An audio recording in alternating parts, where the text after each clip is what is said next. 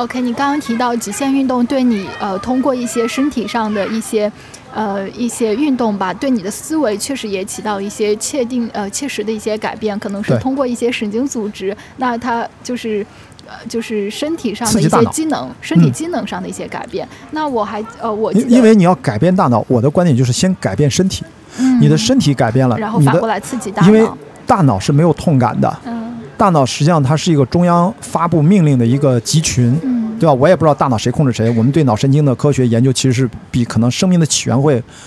可能是同样重要复杂的一个，目前还没有答案。但是就目前来看，可能生命的缘起已经进入到非常接近终点的答案了。嗯那么大脑怎么工作，可能还要再过一段时间。所以我的观点就是说。我们如果想自我有提升和改变，首先从机能上去改变自己的身体，然后你的大脑会有了更加自如的方式去分发出新的指令，你以前从来没有感知到的。所以我自己爱好运动，经常说一句话是说，我不想让我的身体被大脑所负累，嗯拖了大脑的后腿。所以我在跟土摩托，我们有一次在我们家录第几第四期的时候，我就跟他说，我帆船赛回来之后有几个月。呃，有一种强烈的感受，发生了巨大的一种变化。我跟他提到过，但是我很遗憾，现在这个感觉在快速的衰减，所以我现在就非常的不开心、不快乐。就是什么呢？就是我有一种帆船赛回来之后，有大概半年多，就疫情那半年，我有一种感觉像超能力一样，嗯就是比如说，如果咱俩再聊一段时间，再认识久的一点，我身边很多事，我接收到很多信息之后，我就突然看到了你未来的样子，哦，我看到了一件事情后面发生的结果，嗯。平行的在我不是在我眼前，是在我脑海里面就摊开、摊开、摊开，无数个可能性，摊开、摊开、摊开，就像《降临》那个电影，嗯掌掌握了一种外星人的语言之后，其实你会发现，哦，原来人生是无数个时间的排列，你的所有的结果都已经在那儿了。嗯。然后，当你知道了你的终局之后，你是否还会决定按着这个终局活下去？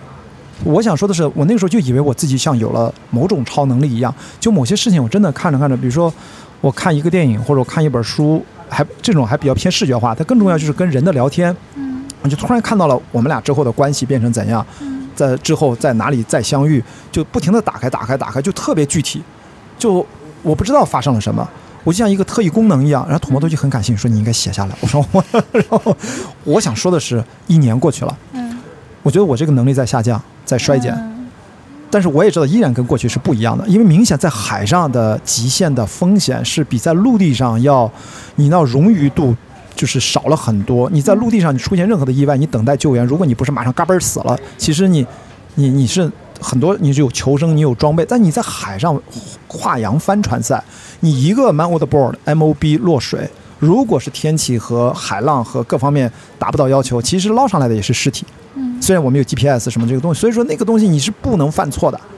那这个东西它就对你大的那个刺激一定是不一样的。嗯所以我本来的计划就是，我我我终于知道这是我适合的，可以一直长时间的耐力运动。我就希望能够第一个七年都是在陆地上已经完成了，第二个七年我应给自己三三三七二十一二十一年计划。第二个七年就是全部都在海上，都是帆船。我去打完克利伯，去打所有的职业赛，当普通水手、船员或者说媒体船员无所谓，然后去学各种技能。然后我希望能够学怎么修船。最终我是向致敬国船，在二零二六年的时候，能够去有一个单人环球不间断的尝试。当然之前会做一两次测试，就能够一个人出去，能不能从青岛出发？我可能大概要花十一到十三个月，我会自己设定一个路线，很慢的方式，很安全的方式，看能不能回得来。实际上是这个极难啊。但是我这我觉得这就是我一定要做的事情，哪怕现在我不开心的原因就是一我某种超能力在减退，这是一件很伤心的事，我没很难跟别人去解释。第二，疫情这个样子，我就没法按照原计划继续去按照我原来走，因为第三个期间是在空中，我希望去做，比如越野滑翔伞，可能翼装飞行等，全是开飞机啊，简单的啊，不用很复杂。总之要在空中再把地球再看一遍，因为陆地、海洋、空中这个逻辑还是很成立的嘛。反正我也离不开地球，但没准未来离开地球可能是用别的虚拟的方式啊，不知道。我当然想离开地球了。我小时候初中的时候写过一个我的心愿列表，其中有一条就是站在月球上看地球的升起。你知道其他的愿望都实现了，这条没实现。登顶珠峰也没实现，但是后来我对登顶珠峰觉得 OK，我已经登过七千米的雪山了，我已经而且都是速攀，我大概知道八千以上，我大概率是没有什么问题，就我没有那么 push 啊，那么着急。但是离开地球这是个比较终极的愿望啊，不知道什么时候能实现，那是我初一初二时候写下来的，知乎上有那个清单，所以我到现在不开心的原因，本质上是因为我根本不接受眼前的这个版本的现实。就我认为，疫情实际上是像我们打游戏副本，我们不管是看头号玩家还是最近失控玩家，就 如果这个世界整个是一个游戏的话。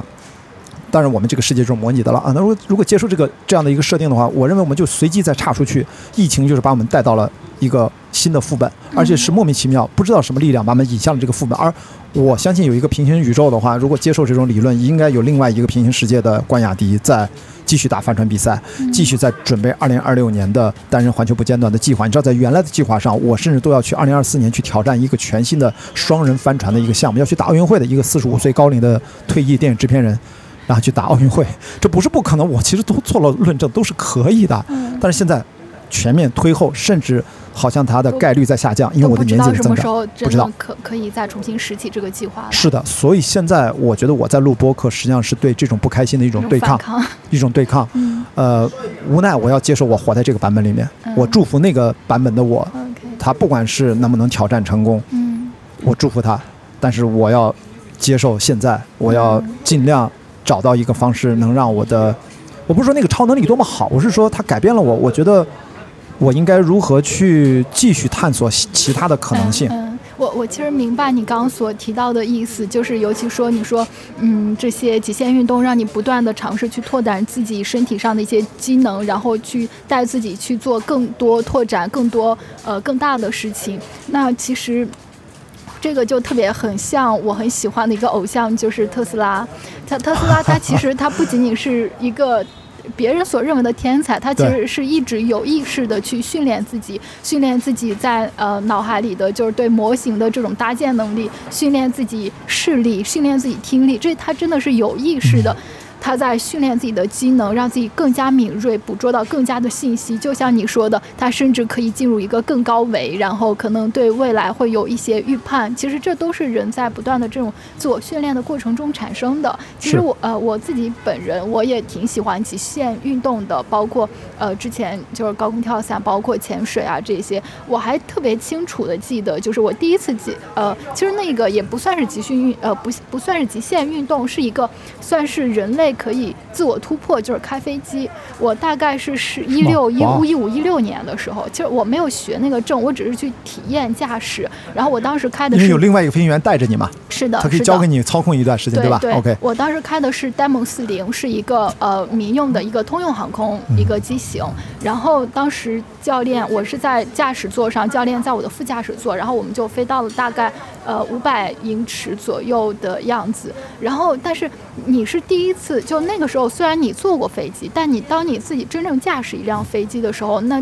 体验和感觉是完全不一样的。当然，当你到了那个高空的时候，你突然觉得这个世界好像一下子底下的这个地图、这个版图在你脚下缩小了，你好像稍微。一操纵这个呃这个机飞机，你就可以去到你任何你之前想都没有想过的远方。就你当你在空中那个位置，你有驾驶权的时候，你会突然激起了，我觉得人类是那种你说是迁徙的本能也好，人类是那种扩张的那种本能也好，真的是有一种生命中的本能被激起。你觉得我要就这个东西可以满足我突破原来。我所看到的，就是我到不了的地方，我可以去到更远的地方。然后他就给了我一种，就是不断的想要去看更大、更远，就是更宏观的这种这种东西的这种冒险力和感觉。哎，你说是冒险精神或者冒险力，对吧？这个很重要。对，然后就包括我去潜水的时候，我也是当时我在那个海底悬崖六百米深，然后它是一个大洋的中心，然后。